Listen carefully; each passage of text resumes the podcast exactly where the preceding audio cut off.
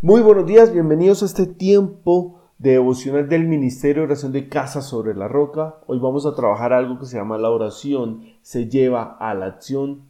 Éxodo 14:15 dice, pero el Señor le dijo a Moisés, ¿por qué clamas a mí? Ordena a los israelitas que se pongan en marcha. Y cuando se habla de este tema de que hay que orar y hay que actuar, me recuerda una frase que dice el pastor Darío en su libro Las llaves del poder. Dice, el que trabaja y no ora es un orgulloso.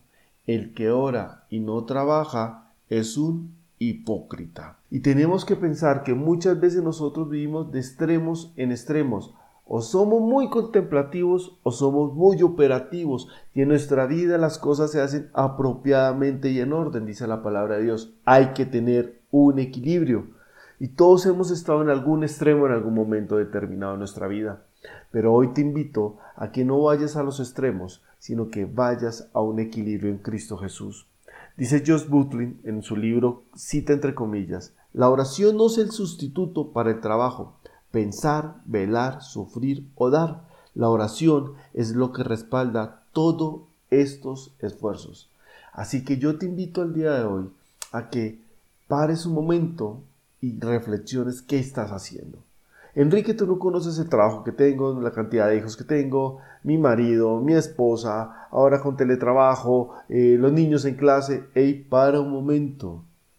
Te estás yendo a un extremo. Antes decía que no tenías tiempo. Ahora cuando tienes tiempo, ¿no sacas una rutina? Tienes que orar y tienes que actuar. Tienes que buscar un equilibrio para aprender a estar en Dios. Tú no puedes trabajar, trabajar y que pidas que Dios te respalde si no has buscado siempre primero que sea Dios el que tenga el control, el primer control de toda situación. Primero tienes que orar y luego tienes que marchar. Padre, damos gracias en este día, Señor, porque tú tienes el control de todo, Señor.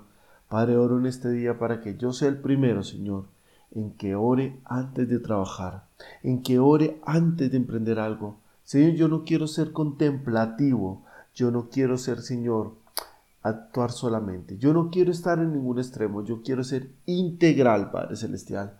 Así que, Padre, me pongo en tus manos hoy, te pido perdón si he perdido el enfoque de lo esencial, que es primero mi relación contigo a través de la oración.